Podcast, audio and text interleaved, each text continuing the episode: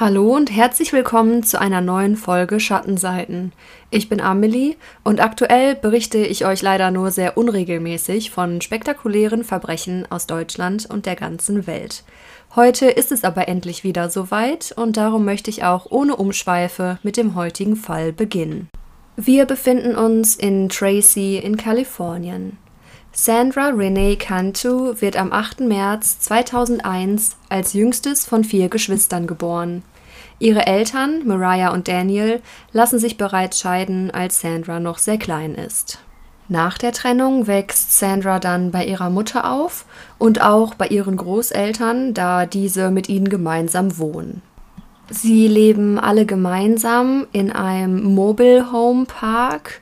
Das ist ja so etwas wie ein Campingplatz, auf dem viele kleine Häuser stehen, die ein bisschen aussehen wie Wohnwagen und in etwa auch die gleichen Ausmaße haben. Für diejenigen von euch, die sich darunter jetzt nichts vorstellen können, habe ich euch bereits ein Bild bei Instagram hochgeladen. Dort findet ihr auch wie immer alle anderen Bilder zur heutigen Folge. Sandras Familie ist relativ groß und sie leben alle gemeinsam in einem dieser Trailer. Das funktioniert auch erstaunlich gut. Alle verstehen sich prima miteinander und kommen hervorragend miteinander klar. Sie lieben sich einfach von ganzem Herzen. Sandra ist ein sehr aufgewecktes kleines Mädchen. Mittlerweile, wir haben jetzt 2009, ist sie acht Jahre alt und ja, sie ist überall bekannt dafür, dass sie immer lächelt, super aktiv ist und Sandra gilt auch als abenteuerlustig und hilfsbereit. Durch ihre offene Art hat sie auch ganz viele Freunde und versteht sich mit jedem im Trailerpark wirklich sehr gut. Hier kennt ja auch jeder jeden, denn so riesig ist dieser Trailerpark nicht. Sandra hat viele verschiedene Hobbys, zum Beispiel liebt sie es, im Garten zu arbeiten, sie hilft ihrer Mutter und auch den Großeltern dann beim Unkrautjäten und so weiter. Und außerdem ist sie ihrer Mutter auch sehr gerne beim Kochen behilflich. Sandra malt viel und liebt es einfach zu lachen, zu tanzen und herumzuspringen, wie Kinder es in diesem Alter nun einmal so tun. Die Menschen in ihrer Umgebung beschreiben Sandra als ein Mädchen, das den gesamten Raum zum Strahlen bringt, wenn sie ihn betritt. Am Freitag, den 27. März 2009, macht sich Sandra wie jeden Tag nach der Schule auf den Weg nach Hause. Auf dem Heimweg entscheidet sie sich dann dazu, einfach nur kurz ihre Tasche nach Hause zu bringen, um dann bei den Nachbarskindern anzuklingeln und zu fragen, ob sie nicht gemeinsam draußen spielen möchten. Und diesen Plan setzt sie dann auch in die Tat um. Nachdem sie kurz ihre Tasche weggebracht hat, zieht sie von Tür zu Tür, klingelt überall an, um ja, einen Spielkameraden für den Nachmittag zu finden. Da Sandra das fast jeden Tag nach der Schule so macht, macht sich ihre Mutter auch überhaupt keine Sorgen. Jeder im Trailerpark kennt sich untereinander, jeder kennt auch gerade die Kinder. Die Kinder haben die strikte Regel, dass sie das Gelände des Parks nicht verlassen dürfen und sie vertraut ihrer Tochter, dass sie sich auch an diese Regeln hält. Gegen 19 Uhr hat Sandras Mutter dann das Abendessen vorbereitet und wartet jetzt eigentlich nur auf Sandras Rückkehr, damit alle gemeinsam zu Abend essen können. Doch als Sandra nicht auftaucht, beginnt sie dann alle Eltern von Sandras Freunden anzurufen, um zu fragen, ob Sandra sich bei einem von ihnen aufhält und vielleicht beim Spielen einfach die Zeit vergessen hat. Doch niemand hat Sandra seit dem Mittag gesehen. Sandra ist gegen 16 Uhr nach Hause gekommen in etwa, hat dann die Schultasche weggebracht und hat sich dann direkt auf den Weg zu den Nachbarn gemacht, um dort anzuklingeln. Daher hatten die meisten Nachbarn Sandra das letzte Mal um 16 Uhr gesehen, als sie halt vor ihrer Tür stand, aber seit diesem Zeitpunkt fehlt von Sandra jede Spur. Zum jetzigen Zeitpunkt ist Sandra also seit etwa drei Stunden verschwunden.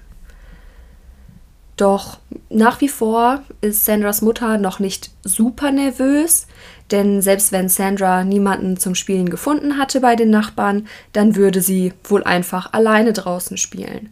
Das tat sie eigentlich immer, wenn keiner ihrer Freunde Zeit oder Lust hatte. Und so macht sich Maria dann auf den Weg, um ihre Tochter zu finden. Sie klappert das gesamte Areal des Trailerparks ab und ruft immer wieder nach Sandra. Doch sie bekommt keine Antwort. Immer und immer wieder dreht sie Runden im Trailerpark und hofft einfach, dass Sandra sich irgendwo versteckt hat vor ihr oder in irgendeiner Ecke sitzt und spielt, wo sie nicht so leicht zu entdecken ist. Denn dass sich Sandra an die Regel hält, das Gelände nicht zu verlassen, da ist sich Maria sicher. Um etwa 20 Uhr entscheidet sich Maria dann, nach Hause zu gehen und ihre Tochter bei der Polizei als vermisst zu melden. Denn mittlerweile überkommt sie die blanke Angst. Die Polizei kommt dann auch relativ schnell zum Haus der Familie und spricht mit allen Familienmitgliedern. Sie notieren sich, was Sandra an diesem Tag getragen hat, nämlich ein pinkes Hello Kitty T-Shirt und eine schwarze Leggings. Sandras Verschwinden wird direkt sehr ernst genommen von der Polizei und so sind einige Beamte zum Haus der Familie gekommen, um mit den Mitgliedern zu sprechen und einige andere Beamte durchkämmen bereits den gesamten Trailerpark auf der Suche nach irgendeiner Spur von Sandra. Sie klopfen an Türen, sie befragen die Nachbarn, doch niemand hat Sandra seit etwa 16 Uhr gesehen. Sandras Großvater hat vor ganz kurzer Zeit eine Sicherheitskamera am Trailer angebracht, sollte die Familie Opfer eines Einbruchs oder Sachbeschädigung werden. Und diese Aufnahmen sieht sich nun auch die Polizei etwas genauer an. Den Link zu der Aufzeichnung, den findet ihr in den Show Notes zu dieser Folge. Auf der Aufnahme ist zu sehen, wie Sandra in Richtung des Hauses der Familie läuft. Sie überquert dabei die Straße vor dem Trailer und während sie das tut, hüpft sie und wedelt mit den Armen. Sie wirkt einfach wie ein glückliches Kind, das ganz gedankenverloren auf dem Heimweg ist. Und dann verschwindet sie aus dem Blickfeld der Kamera. Also bringt die Polizei diese Aufzeichnung auch nicht wirklich weiter, außer dass sie nun vielleicht auch ein Bild vom Outfit von Sandra haben, aber ansonsten ja, bringt es sie einfach nicht weiter. Die Beamten geben aber natürlich nicht auf und sprechen weiter mit Angehörigen der Familie und finden so heraus, dass Sandras Eltern getrennt leben. Und wie es nun einmal relativ häufig der Fall ist, vermuten sie nun, dass vielleicht Sandras Vater seine Tochter gekidnappt haben könnte, weil er nicht das Sorgerecht für sie bekommen hat oder einfach mehr Zeit mit ihr verbringen will, was die Mutter vielleicht verhindern wollte. Denn zum Zeitpunkt von Sandras Verschwinden läuft gerade die Scheidung ihrer Eltern. Warum diese jetzt erst so viele Jahre nach der Trennung stattfand, kann ich euch leider nicht sagen. Auf jeden Fall sagt Maria aber, dass ihr Ex-Mann auf gar keinen Fall etwas mit Sandras Verschwinden zu tun haben kann, denn er wäre einfach nicht der Typ dafür. Er habe in den vergangenen Jahren kaum den Kontakt zu seinen Kindern gesucht. Warum sollte er dann jetzt plötzlich Sandra entführen, um Zeit mit ihr zu verbringen? Doch natürlich wird er trotzdem befragt, aber die Beamten stellen schnell fest, dass er wirklich nichts mit dem Verschwinden von Sandra zu tun haben kann. Und so muss die Polizei also wieder bei Null anfangen. Die Nacht vergeht und schon bald ist Sandra seit knapp 24 Stunden verschwunden. Und die ersten 24 Stunden nach dem Verschwinden eines Kindes sind die aller, aller wichtigsten Stunden. Denn laut Statistik sinkt die Wahrscheinlichkeit, ein verschwundenes Kind nach etwa drei Stunden noch lebendig zu finden, schon auf nur noch 70 Prozent. Nach nur drei Stunden. Und von Sandra fehlt seit nun fast einem ganzen Tag jede Spur. Nach insgesamt 24 Stunden sinken die Chancen ungefähr gegen nur noch knapp 10 Prozent das verschwundene Kind lebend zu finden. Doch die Beamten geben nicht auf. Sie ziehen sogar das FBI hinzu. Spürhunde werden zum Trailerpark gebracht, um nach Spuren zu schnüffeln. Hubschrauber suchen nach Sandra. Ganze Straßen werden abgesperrt. Autofahrer angehalten und kontrolliert. Suchplakate werden gedruckt und in der gesamten Gegend aufgehängt. Alle Freunde und Verwandten von Sandra und auch viele wildfremde Menschen suchen zu Hunderten gemeinsam das Gebiet um den Trailerpark ab. Es scheint so, als wolle ganz Kalifornien bei der Suche nach dem kleinen Mädchen helfen. Aber trotzdem bleibt Sandra verschwunden. Zunächst werden ungefähr 2000 Dollar für Tipps geboten, die zu Sandra oder den Entführern, den vermeintlichen Entführern führen. Doch nach und nach steigt diese Summe immer weiter an, denn einige Unternehmen und auch wohlhabende Privatpersonen, die Sandra überhaupt nicht kennen, sind so mitgenommen von diesem Fall, dass schlussendlich fast 20.000 Dollar für Tipps geboten werden. Am zweiten Tag der Ermittlungen bekommt die Polizei dann einen Hinweis von einer Person, die auch im Trailerpark lebt.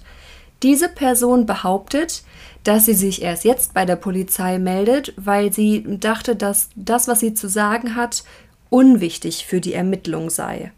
Aber jetzt, wo sie länger drüber nachgedacht hat, glaubt sie, dass es vielleicht doch wichtig sein könnte. Die Frau erzählt den Beamten, dass einen Tag zuvor, also am Tag von Sandras Verschwinden, ein Koffer direkt aus ihrer Einfahrt gestohlen wurde. Gegen 16 Uhr sei dieser Koffer dann plötzlich nicht mehr da gewesen. Die Frau sagt, dass sie zunächst dachte, dass die Polizei sicherlich aktuell andere Probleme hat, als sich um einen gestohlenen Koffer zu kümmern, aber mit der Zeit überkam sie dann doch mehr und mehr das Gefühl, dass es vielleicht eine Verbindung geben könnte. Vielleicht war es ja kein Zufall, dass Sandra und der Koffer etwa zur gleichen Zeit verschwanden. Die Beamten notieren sich den Hinweis, doch können keinerlei Zusammenhang feststellen. Nach und nach finden die Beamten immer mehr Personen im Umkreis von Sandra, die sich verdächtig machen. Zum Beispiel ein Mann, der auch im Trailerpark wohnt. Er ist ein etwas älterer Herr und er ist ein bekannter Pädophiler. Und dieser Mann hatte auch bereits Kontakt zu Sandra in der Vergangenheit. Ein bekannter Vorfall hat sich nämlich im Schwimmbad zugetragen, wo Sandra sich mit dem Mann unterhalten hat. Und wir wissen ja bereits, dass Sandra eine offene und lockere Person war, die sich mit allen Menschen gerne unterhielt. Und dieser Mann hat ihr daraufhin wohl die Haare aus dem Gesicht gestrichen und ihr einen Kuss auf den Mund gegeben. Zu diesem Zeitpunkt muss Sandra etwa sechs Jahre alt gewesen sein. Als die Beamten den Mann dann darauf ansprechen, gibt er auch offen zu, dass es genauso passiert ist, aber sagt, es war doch harmlos und er habe einfach eine Vorliebe für kleine Mädchen. Die Polizei muss ihm dann erklären, dass das alles andere als ein harmloses Verhalten ist doch sie können ihm nichts nachweisen. Der Mann hat ein wasserdichtes Alibi. Ein weiterer Verdächtiger ist ein Eismann, der am Tag von Sandras Verschwinden in der Gegend gesehen wurde. Dieser Mann war, je nach Aussage, vorher noch nie in der Gegend gesehen worden, beziehungsweise sehr, sehr selten. Und daher fiel es den Bewohnern des Trailerparks natürlich auf, dass ein fremder Eismann an diesem Tag bei ihnen in der Nähe war. Außerdem habe man ihn gesehen, wie er an dem Tag mit einigen Kindern sprach, wobei das ja auch irgendwie sein Job als Eismann ist und wenn er Kindern ein Eis verkauft, dann muss er sich ja wohl oder übel auch mit diesen unterhalten. Und zudem hat ihn auch niemand explizit mit Sandra gesehen oder irgendein ungewöhnliches Verhalten bei dem Eismann festgestellt. Also auch hier, die Ermittlungen führen ins Nichts. Dann bekommen die Beamten einen weiteren Hinweis. Einen Hinweis, der all die Hoffnungen, Sandra lebend zu finden, zunichte macht. Ein Mitarbeiter der lokalen Müllkippe meldet, dass er ein pinkes Hello Kitty T-Shirt gefunden hat. Dieses wurde einfach in den Müll geworfen. Grundsätzlich sei das überhaupt nichts Außergewöhnliches, denn die Leute werfen alle Nase lang einfach ihre Klamotten in den Müll.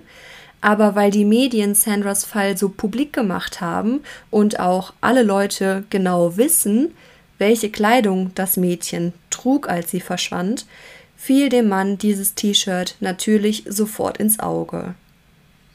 Das T-Shirt wird dann in Beschlag genommen und Sandras Eltern werden informiert. Sie sollen dann auch zur Polizeiwache kommen und das T-Shirt identifizieren. Doch anders als erwartet, sagen Sandras Eltern, dass dies gar nicht Sandras T-Shirt ist. Es sieht wohl ein bisschen anders aus als Sandras Shirt und es hat auch die verkehrte Größe. Nun schöpfen alle wieder Hoffnung, dass man Sandra doch noch lebend finden wird. Die Eltern geben einfach nicht auf und haben weiterhin die Hoffnung, dass ihre Tochter irgendwo da draußen festgehalten wird und man sie zeitnah befreien kann. Die Beamten gehen daraufhin noch einmal alle Hinweise durch, die sie in den letzten Tagen bekommen haben, und überlegen, wo sie nun noch einmal neu ansetzen können, um endlich eine Spur zu finden. Darum schauen sie sich auch noch einmal die Aufzeichnung der Überwachungskamera an. Und wenn ihr euch diese Aufzeichnung einmal anseht, dann fällt euch garantiert auch auf, dass Sandra diagonal die Straße überquert, dann plötzlich nach rechts schaut und ganz abrupt die Richtung wechselt, um dann links aus dem Bild zu verschwinden. Aber was könnte sie dazu gebracht haben, so spontan die Richtung zu wechseln? Es sieht so aus, als würde sie in die Richtung des Hauses einer ihrer besten Freundinnen schauen, kurz bevor sie dann auch ihre Route ändert.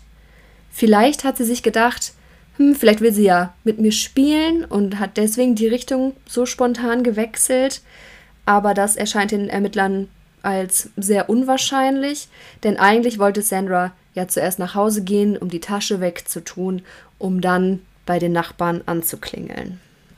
Doch ansonsten können sie keine auffälligen Details feststellen. Und auch einige Tage später gibt es weiterhin keine Spur. Die Chancen, Sandra lebendig zu finden, gehen nun mittlerweile fast gegen Null. Doch die Menschen geben nicht auf und sie wollen die Hoffnung einfach nicht aufgeben, Sandra doch noch zu finden. Und darum halten sie eine Mahnwache ab, zu der auch sehr, sehr viele Leute erscheinen. Kerzen werden für Sandra angezündet, alle beten für das kleine Mädchen, dass sie wohlbehalten nach Hause kommt. Bei dieser Mahnwache sind natürlich die Freunde von Sandra dabei und auch ihre Eltern, aber auch sehr, sehr viele fremde Menschen, die gekommen sind, um ihre Unterstützung und das Mitgefühl zu teilen.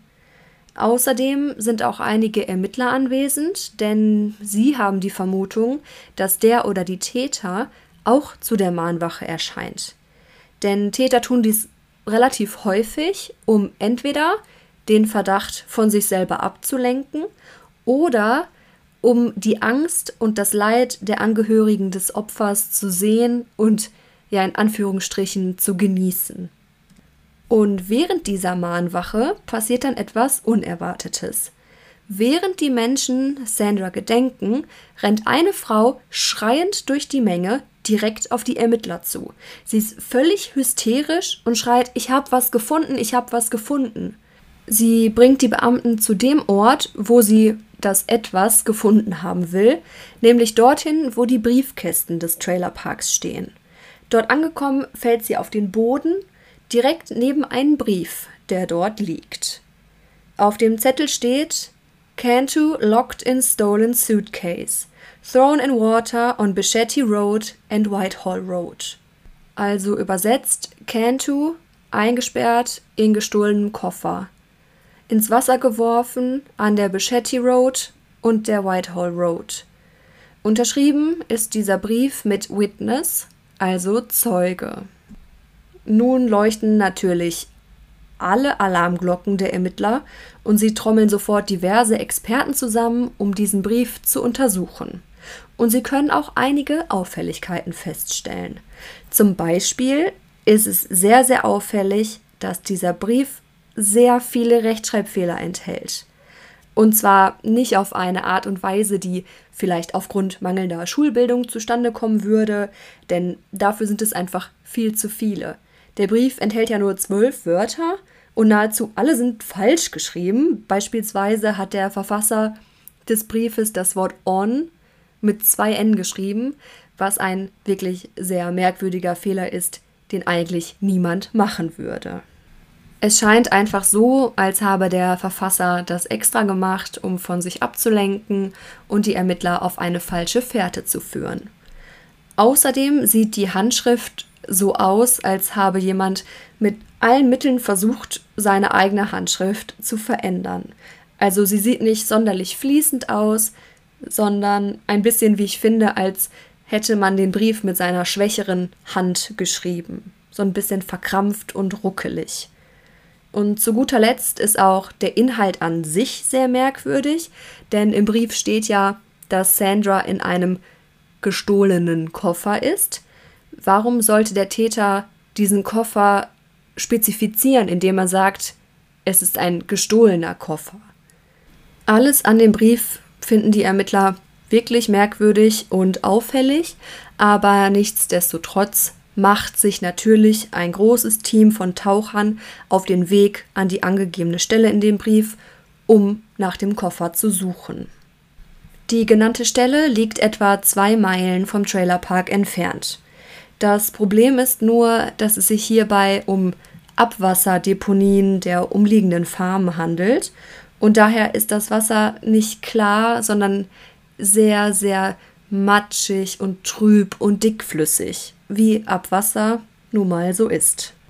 Das macht es für die Taucher natürlich sehr schwierig, überhaupt zu tauchen und irgendetwas unter Wasser zu erkennen. Auch wenn hier die Hoffnung nicht sonderlich hoch ist, irgendetwas zu finden, geben sie aber nicht auf und suchen akribisch nach dem Koffer und auch nach Sandra. Während die Suche weitergeht, befragen die Ermittler dann die Frau, die den Brief gefunden hat. Ihr Name ist Melissa Huckabee. Sie ist eine Nachbarin von Sandras Familie und ihre Tochter ist nur ein paar Jahre jünger als Sandra und die beiden Mädchen haben immer gerne und viel zusammen gespielt. Melissa ist eine Lehrerin an der Sonntagsschule der Kirche und sie erzählt der Polizei, dass sie, als sie den Brief gesehen hat, sofort in Panik verfiel, weil ja in dem Brief von einem gestohlenen Koffer die Rede ist, denn Melissa ist keine andere als die Person, die der Polizei von ihrem gestohlenen Koffer erzählt hat, am Tag von Sandras Verschwinden. Also ist Melissa die Person, deren Koffer gestohlen wurde, am Tag, an dem Sandra verschwand, und außerdem ist sie auch die Person, die von den vermeintlichen Tätern oder dem Täter einen Brief in ihrem Briefkasten gefunden hat das macht die Beamten ein bisschen stutzig, denn Melissa scheint ja relativ häufig in diesem Fall in Erscheinung zu treten, obwohl sie augenscheinlich ja gar nichts mit Sandra zu tun hat. Warum sollte der Täter oder warum sollten die Täter diesen Brief mit den Informationen zu Sandras Aufenthaltsort denn an Melissa schicken und nicht an Sandras Familie? Die Beamten werden wirklich misstrauisch, aber sie vermuten, dass Melissa einfach die Aufmerksamkeit der Beamten und auch der Öffentlichkeit sucht. Es passiert ja leider relativ häufig, dass bei solchen Fällen sich irgendwelche unbeteiligten Personen in den Mittelpunkt stellen, die überhaupt nichts mit der Sache zu tun haben und auch nicht zur Aufklärung beitragen können, aber einfach behaupten, sie hätten damit etwas zu tun. Die Beamten sprechen dann noch ein bisschen weiter mit Melissa und sie wollen ein bisschen mehr über sie herausfinden. Sie fragen sie auch, was sie am Tag und auch zu der Uhrzeit von Sandras Verschwinden getan hat. Melissa sagt, dass sie zu diesem Zeitpunkt an der Kirche war, wo sie ja arbeitet, und sie habe das Klassenzimmer der Sonntagsschule neu dekoriert. Die Beamten wollen nun, dass Melissa ihnen sagt, ob es denn irgendeinen Beweis gibt, dass sie wirklich zu dieser Zeit an der Kirche war. Und tatsächlich, sie hat einen Telefonanruf getätigt, während sie dort war. Die Polizei überprüft das auch und ja, tatsächlich hat Melissa gegen 16 Uhr mit jemandem aus dem Trailerpark telefoniert. Aber irgendetwas kommt den Beamten noch komisch vor. Denn auch wenn Sandra seit 16 Uhr nicht mehr gesehen wurde, kann es ja theoretisch auch durchaus sein, dass sie erst später verschwunden ist, also gegen 17 oder auch erst um 18 Uhr. Die Beamten durchsuchen dann das Auto von Melissa. Sie haben einfach das Gefühl, dass mit dieser Frau irgendetwas nicht stimmt. Und sie werden Recht behalten. Denn im Handschuhfach finden sie einen kleinen Notizzettel, auf dem drei Kritzeleien zu sehen sind. Also es sieht so aus, als wären drei Wörter untereinander aufgeschrieben worden und dann so heftig durchgekritzelt, dass man sie nun nicht mehr erkennen kann. Diese Notiz wird dann ins Labor geschickt, damit die Handschriftexperten sich das einmal genauer ansehen können. Und bei den Wörtern, so stellen sie fest, handelt es sich um die folgenden drei: Bichetti Road, Whitehall Road und Water. Also genau drei der Wörter, die auch in dem Brief stehen, den Melissa gefunden haben will. Als nächstes untersuchen die Ermittler dann das Haus von Melissa. Und neben dem Bett, unter ihrem Nachttisch, finden sie ein Notizbuch. Und das ist ein Ort, wo man sein Notizbuch nicht einfach mal ablegt, gerade wenn man einen Nachttisch neben dem Bett stehen hat, sondern es sieht so aus, als sei dieses Notizbuch absichtlich versteckt worden. Und die Blätter in dem Notizbuch sind genau die gleichen wie das Blatt Papier, auf dem der Brief des vermeintlichen Täters geschrieben wurde. Außerdem fehlt eine Seite dieses Notizbuchs. Auf der nächsten Seite, also auf der Seite nach der herausgerissenen Seite, finden sich einige durchgedrückte Linien. Und hier kann man wieder einige Wörter aus dem Brief der vermeintlichen Täter erkennen. Also können die Beamten mehr als beweisen, dass Melissa den Brief selber geschrieben hat. Aber warum? Ist Melissa die Täterin? Aber warum sollte sie dann so einen Brief mit allen Infos und dem Ort, wo man Sandras Leiche finden kann, an sich selbst schicken und dann so tun, als würde sie diesen Brief völlig aufgelöst in ihrem Briefkasten finden? Oder aber will sie einfach nur ein bisschen Aufmerksamkeit bekommen. Denn Melissa hat wohl auch eine Vergangenheit, was psychische Auffälligkeiten angeht. Einige ihrer Bekannten berichten, dass sie häufig die Drama Queen spielte, auch in Situationen, in denen es gar nicht angemessen oder gar notwendig wäre. Und das tat sie einfach nur, um Aufmerksamkeit zu bekommen. Melissa kommt den Beamten nun mehr als suspekt vor und so beschließen sie, sie noch einmal zu befragen. Als Melissa dann auf die Wache kommt, haben die Beamten nicht einmal die Chance, ihr eine einzige Frage zu stellen, denn sie schießt sofort los, dass sie mehrere Leute für die Polizei hat, die als Täter in Frage kommen würden und die man sich doch einmal bitte genauer ansehen sollte. Sie nennt einen älteren Mann aus dem Trailerpark, also nicht den, von dem ich euch vorhin schon berichtet habe, sondern wohl ein anderer, der auch eine Vorgeschichte hat, was sexuellen Missbrauch angeht. Doch ob das einfach nur Anschuldigungen sind oder der Wahrheit entspricht, kann ich euch nicht sagen. Aber Melissa hat noch mehr in petto. Sie erwähnt nämlich noch zwei weitere Leute aus dem Trailerpark, nämlich ein Vater-Sohn-Trio, also der Sohn ist schon erwachsen, also zwei erwachsene Männer. Und angeblich sind diese beiden Männer aufs höchste pädophil und haben auch diverse Bilder von Kindern auf ihren Handys. Vielleicht sogar Bilder von Sandra. Die Beamten befragen die Männer natürlich und durchsuchen auch die Handys. Und tatsächlich finden sie mehrere Bilder von Kindern und auch welche von Sandra. Unter anderem sind da Bilder, die Sandra auf dem Schoß sitzend der Männer zeigen. All diese möglichen Verdächtigen, inklusive dem Pädophilen, der Sandra ja auch schon einmal auf den Mund geküsst hat, werden dann Lügendetektortests unterzogen.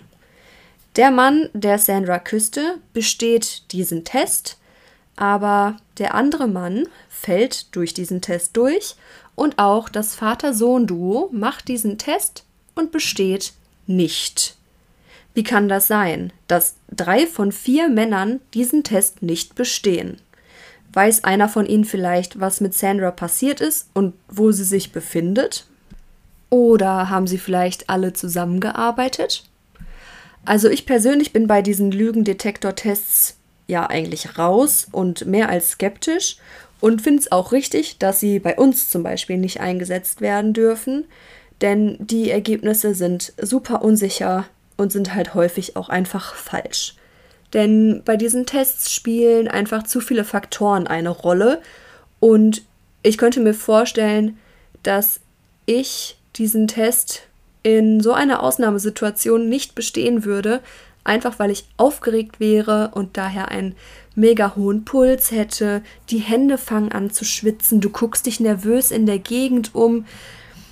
Ja, aber gut, das ist nun mal das, was die Beamten in den USA tun. Nun glauben die Beamten mittlerweile, dass hier vielleicht mehrere Personen zusammengearbeitet haben und die Vermutung steigt auch immer mehr, dass Melissa auch etwas damit zu tun hat. Doch bevor die Beamten dieser Theorie weiter nachgehen können, erhalten sie einen Anruf. Einen Anruf, vor dem alle Beteiligten Riesenangst haben. Elf Tage nach dem Verschwinden von Sandra, am 6. April 2009, findet ein Arbeiter in einem Bewässerungsteich einen Koffer. Der Koffer ist schwarz und die Reißverschlüsse sind mit so etwas wie mit einer weißen Schnur zugeschnürt. Damit keinerlei Spuren vernichtet werden, wird der Koffer nicht vor Ort geöffnet, sondern in einen großen Leichensack verpackt und in die Forensik gebracht. Allen Beteiligten ist relativ klar, was sich in diesem Koffer befindet, denn er ist sehr schwer. Das bedeutet, es befindet sich auf jeden Fall etwas in seinem Inneren und er riecht nach Tod. Als man dann den Koffer untersucht und öffnet, findet man dann das, was wir alle schon vermuten. In dem Koffer finden sie die Leiche von Sandra. Sie ist angezogen und befindet sich in einer Embryonalstellung. Ihr Körper ist bereits so zersetzt, dass man sie nur mittels ihrer Kleidung identifizieren kann. Ihr Körper weist keine großen Wunden oder Verletzungen auf, auf den ersten Blick. Es gibt keine Abwehrverletzungen oder Stichwunden. Dann wird die Autopsie durchgeführt. Und auch hier werden keine auffälligen Wunden festgestellt, bis auf einen Kratzer an der Innenseite von Sandras Unterlippe.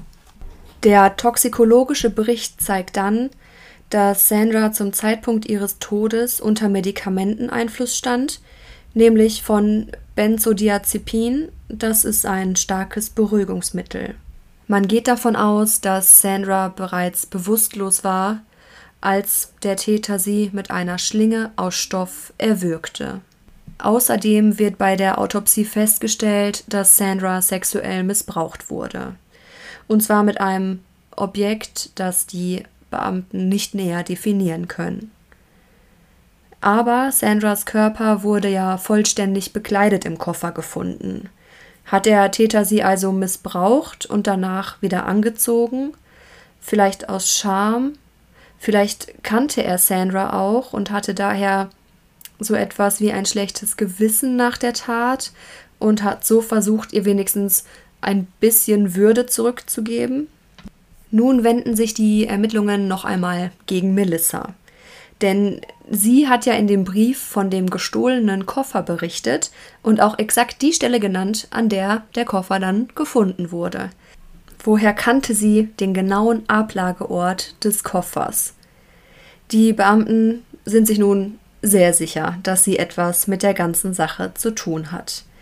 Sie machen sich also noch einmal auf den Weg zum Trailerpark, um Melissa einen Besuch abzustatten. Doch diese ist nicht zu Hause. Einer der Nachbarn erzählt den Beamten, dass Melissa sich im Krankenhaus befindet, weil sie einen Selbstmordversuch unternommen hat. Melissa hat versucht, sich das Leben zu nehmen, indem sie mehrere Rasierklingen verschluckt hat. Sie überlebt diesen Versuch aber und wird nun im Krankenhaus behandelt. Dass sie diesen Selbstmordversuch genau zu der Zeit unternimmt, zu der man Sandras Leiche findet, scheint irgendwie so etwas wie ein Eingeständnis zu sein, dass sie etwas mit dem Tod des kleinen Mädchens zu tun hat. Während die Beamten darauf warten, dass Melissa vernehmungsfähig wird, starten sie einen Aufruf, um Zeugen zu finden, die um diesen Bewässerungsteich, in dem man dann den Koffer gefunden hat, irgendetwas Auffälliges beobachtet haben. Und sie haben tatsächlich Glück, denn es meldet sich ein Zeuge, der ein Auto, um genauer zu sein, ein SUV, genau an diesem Ort gesehen hat. Der Wagen parkte dort und die Beifahrertür stand sperrangelweit offen. Der Zeuge war gerade mit seiner Freundin auf dem Weg zum Essen, doch sie waren dann besorgt, dass vielleicht etwas mit dem Fahrer passiert sein könnte, weil das Auto so unpraktisch am Straßenrand stand, und darum haben sie sich dem Wagen genähert. Eine mittelalte Frau mit dunklen Haaren kam dann aus der Richtung des Teiches auf die beiden zu. Das Paar hat sie gefragt, ob alles in Ordnung ist, und die Frau hat nur gesagt, dass sie mal kurz zur Toilette musste und darum eben am Straßenrand angehalten hat. Der Mann kann den SUV auch ganz genau beschreiben und, wen wundert's, die Beschreibung passt eins zu eins auf Melissas Wagen. Melissas Nachbarn berichten, dass sie eine lange Liste von Verbrechen bereits auf ihrer Kappe hat. Raub, Diebstahl, und sie soll sogar einmal ihr eigenes Haus in Flammen gesteckt haben. Melissa habe sich auch immer komisch den lokalen Kindern gegenüber verhalten. Es gibt eine Geschichte, bei der sie eines der Kinder aus dem Trailerpark einfach mit zu einem Spielplatz außerhalb des Trailerparks mitgenommen hat, ohne die Eltern darüber zu informieren. Als die Eltern dann nach einigen Stunden ihr Kind endlich wieder hatten, hat sich das Kind so merkwürdig verhalten, dass sie es direkt ins Krankenhaus gebracht haben. Und dort wird dann festgestellt, dass Melissa das Kind unter Medikamenten gesetzt hat, nämlich um Benzodiazepin. Also das Mittel, das auch in Sandras Blut gefunden wurde. Und obwohl sich nun alle Beteiligten mehr als sicher sind, dass sie die Mörderin von Sandra gefunden haben, brauchen sie doch noch mehr Beweise, um Melissa zu verhaften. Denn dass sie Sandra umgebracht hat, ist noch nicht bewiesen. Als nächstes wird dann das Klassenzimmer dieser Sonntagsschule untersucht, wo Melissa ja arbeitet und sich zum Zeitpunkt von Sandras Verschwinden aufgehalten haben will. Und dort werden die Beamten auch fündig. Sie finden zum Beispiel, dass von den Jalousien an den Fenstern ein Stück der Schnur fehlt, die man braucht, um sie auf und zu zu machen. Die Enden wurden dann einfach wieder zusammengeknotet. Die Schnur sieht genauso aus wie das Stück, mit dem der Koffer, in dem Sandras Leiche war, verschlossen wurde. Zudem finden sie ein Nudelholz mit einem auffälligen roten Fleck drauf, der aussieht wie Blut. Das Nudelholz wird natürlich sofort in die Forensik geschickt, doch die Ergebnisse werden ein paar Tage auf sich warten lassen. Bis sie dann kommen, wollen die Beamten Melissas Telefon überwachen, denn sie haben die Hoffnung, dass sie sich in den kommenden Tagen selbst verrät. Und an dem Tag, an dem Melissa aus dem Krankenhaus entlassen wird, ruft sie von zu Hause bei Sandras Eltern an. Sie ruft bei Sandras Eltern an und fragt sie, ob nicht Sandras ältere Schwester zu ihr nach Hause kommen will, um mit ihrer Tochter zu spielen. Wer weiß, was passiert wäre, hätten die Beamten Melissas Telefon nicht abgehört. Auf jeden Fall kommen sie noch zur rechten Zeit am Haus von Melissa an. Sandras Schwester ist noch nicht da und vielleicht haben die Beamten so etwas viel, viel Schlimmeres verhindert. Melissa öffnet dem Beamten die Tür und die Beamten wollen ihr natürlich jetzt nicht sagen, dass sie das Telefon abgehört haben, also brauchen sie eine Ausrede, warum sie sie jetzt noch einmal besuchen. Also sagen sie Melissa, dass sie sie gerne noch einmal zu dem Brief befragen möchten, den sie gefunden hat, und sie dafür doch noch bitte einmal mit auf die Wache kommen soll. Dort angekommen versuchen sie Melissa jetzt ein bisschen unter Druck zu setzen und sagen ihr klipp und klar, wir wissen ganz genau, dass du den Brief geschrieben hast. Wir haben den Notizzettel in deinem Auto gefunden, wir haben das Notizbuch gefunden, wir haben alles. Doch Melissa bestreitet vehement, etwas mit dem Brief zu tun zu haben. Also konfrontieren sie die Beamten auch mit der Tatsache, dass man sie und ihr Auto am Teich gesehen hat und dass es dafür Zeugen gibt. Daraufhin bricht Melissa dann urplötzlich in Tränen aus und gesteht, es war nicht meine Absicht, es war ein Unfall, sie ist einfach gestorben. Und dabei weint sie so bitterlich, dass man sie kaum versteht. Als sie sich dann ein bisschen beruhigt hat, erzählt Melissa.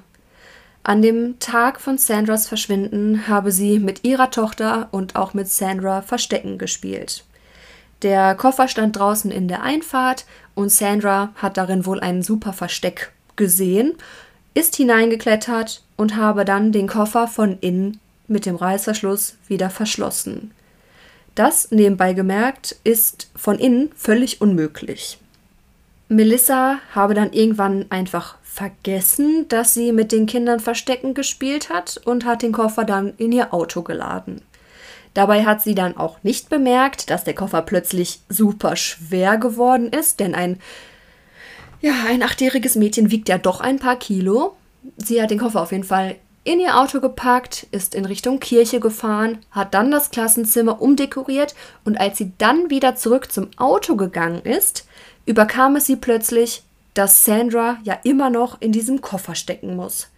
Sie habe daraufhin den Koffer geöffnet, aber Sandra sei bereits tot gewesen. Sie habe sie versucht wiederzubeleben, doch hatte keine Chance. Daraufhin bekommt Melissa dann panische Angst und sie habe sich dazu entschieden, den Koffer wieder zu schließen und ihn dann zu entsorgen. Insgesamt also eine sehr haarsträubende Geschichte, die Melissa den Beamten hier auftischt und die Beamten glauben ihr natürlich kein Wort. Denn sie wissen ja, dass Sandra sexuell missbraucht wurde und auch noch Medikamente im Blut hatte. Und außerdem wurde sie ja mit einer Schlinge erwürgt. Alles an dieser Geschichte scheint also gelogen zu sein. Kurz darauf kommen dann auch die Beweise aus der Forensik. Die Schnur von der Jalousie aus dem Klassenzimmer ist identisch mit der am Koffer und an dem Nudelholz klebt Sandras Blut. Die Ermittler gehen davon aus, dass das Nudelholz der Gegenstand ist, mit dem Sandra missbraucht wurde. Wie sollte sonst Blut in das Klassenzimmer gekommen sein, das Sandra zuvor in ihrem ganzen Leben noch nicht betreten hatte? Melissa wird jetzt endgültig festgenommen und die Beamten sind auf der Suche nach weiteren Beweisen gegen sie. Auf ihrem Laptop finden sie einige Suchverläufe, in denen sie ja, das Internet danach durchsucht hat, wie man ein Kind umbringt. Und daher gehen die Beamten davon aus, dass diese Tat keine spontane Tat war, sondern geplant war. Was auch noch dafür spricht, ist, dass Melissa einen bestimmten Mordfall besonders ja, recherchiert hat, nämlich ein Fall von einem jungen Mädchen, das von ihrem Großvater umgebracht wurde.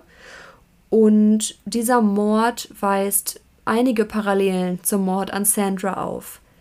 Denn auch dieses Mädchen wurde in einem Koffer in einem Teich versenkt. Hier hat sich Melissa also so etwas wie Inspiration für den Mord an Sandra geholt. Vielleicht war Sandra nicht ihr ausgewähltes Opfer. Vielleicht war Sandra einfach ein Zufallsopfer geworden. Das können die Beamten nicht sagen. Vor Gericht wird auch genau das gegen Melissa vorgebracht. Man geht von folgendem Tathergang aus. Man geht davon aus, dass Melissa Sandra gesehen hat, wie sie gerade auf dem Heimweg war. Sie habe sie dann spontan zu sich gerufen und Sandra sei daher, genau wie auf den Kameraaufnahmen auch zu sehen, so abrupt in eine andere Richtung gegangen, nämlich in die Richtung von Melissas Haus. Vermutlich hat Melissa sie dann überredet, mit ihr gemeinsam zur Kirche zu fahren, um ihr beim Dekorieren des Klassenzimmers zu helfen. Und weil Sandra immer gerne allen Leuten half, stieg sie dann freiwillig in Melissas Auto. Vermutlich machte Melissa Sandra dann im Klassenzimmer angekommen einen Saft, indem sie das Beruhigungsmittel unterrührte. Nachdem Sandra den Saft ausgetrunken hatte, wartete sie dann, bis Sandra ohnmächtig wurde. Und vermutlich, und seien wir ehrlich, hoffentlich, bekam Sandra dann von allem, was danach passiert ist, nichts mehr mit. Melissa hat dann das kleine Mädchen mit dem Nudelholz missbraucht, hat Sandra erwürgt, sie danach wieder angezogen und in den Koffer gelegt, den sie dann verschloss und in ihr Auto lud. Am Teich angekommen, wird, wirft sie dann gegen 18 Uhr ungefähr den Koffer in den Teich. Das Tragische daran ist, dass Sandras Mutter an diesem Tag bei der Polizei etwa gegen 20 Uhr ihre Tochter als vermisst gemeldet hat. Und was sie da nicht wusste, war, dass Sandra seit bereits mindestens zwei Stunden tot war. Die 28-jährige Melissa Huckabee wird im April 2009 wegen First-Degree Murders zu lebenslanger Haft ohne die Möglichkeit auf Bewährung verurteilt. Sie ging einen Plea-Deal ein, damit sie nicht die Todesstrafe erhielt. Bis heute hat sie niemandem ihr Motiv genannt. Sie hat niemandem einen einzigen Grund, so sinnlos, egal welcher Grund auch erscheinen mag, warum sie Sandra und ihrer Familie das angetan hat. Es gibt mehrere Theorien dazu, über die wird immer wieder mal sehr stark spekuliert. Entweder, so sagt die eine Theorie, hat sie das alles nur für die Aufmerksamkeit gemacht, die sie für den Mord bekam und in der Gerichtsverhandlung und in den Medien und so weiter. Oder sie hat den Mord begangen, weil sie psychisch krank ist. Wir werden es wohl auch leider nicht mehr erfahren. Denn immer wenn sie danach gefragt wird, fängt sie an zu weinen und sagt immer wieder, ich weiß nicht, warum ich das getan habe. Sie bittet sogar Sandras Mutter um Vergebung. Die Reaktion von Sandras Mutter kenne ich nicht. Ich kann sie mir nur zu gut vorstellen. Aber was auf jeden Fall feststeht, ist, dass die Tat keine spontane Handlung war von Melissa. Sie war geplant oder zumindest hat sie schon lange Zeit darüber fantasiert, wie es wohl ist, ein Kind umzubringen. Das zeigen ja die Recherchen ihrer Google-Suche. Für Sandras Familie tut mir das alles einfach nur schrecklich leid. Nicht nur, dass sie ihre Tochter, Schwester, Enkelin verloren haben, sondern auch, dass sie auf brutalste Art und Weise ermordet und einfach weggeworfen wurde. Außerdem werden sie niemals erfahren, warum das passiert ist. Natürlich würde die Tatsache, dass Melissa ihn einen Grund nennt, den Schmerz nicht geringer machen oder so, aber vielleicht würde es der Familie ein bisschen bei der Verarbeitung helfen. Insgesamt einfach ein ganz schrecklicher Fall und auch mit einem sehr, sehr unbefriedigenden Ende, wie ich finde. Ich bin wie immer sehr gespannt, was ihr zu dem Fall sagt und was eure Gedanken dazu sind. Gerne könnt ihr mir wie immer bei Instagram schreiben, da findet ihr mich unter Schattenseitenpodcast. Dort findet ihr auch wie immer die Bilder zur Folge. Gerne könnt ihr mir auch eine nette Rezension bei Apple Podcasts dalassen, darüber freue ich mich immer sehr.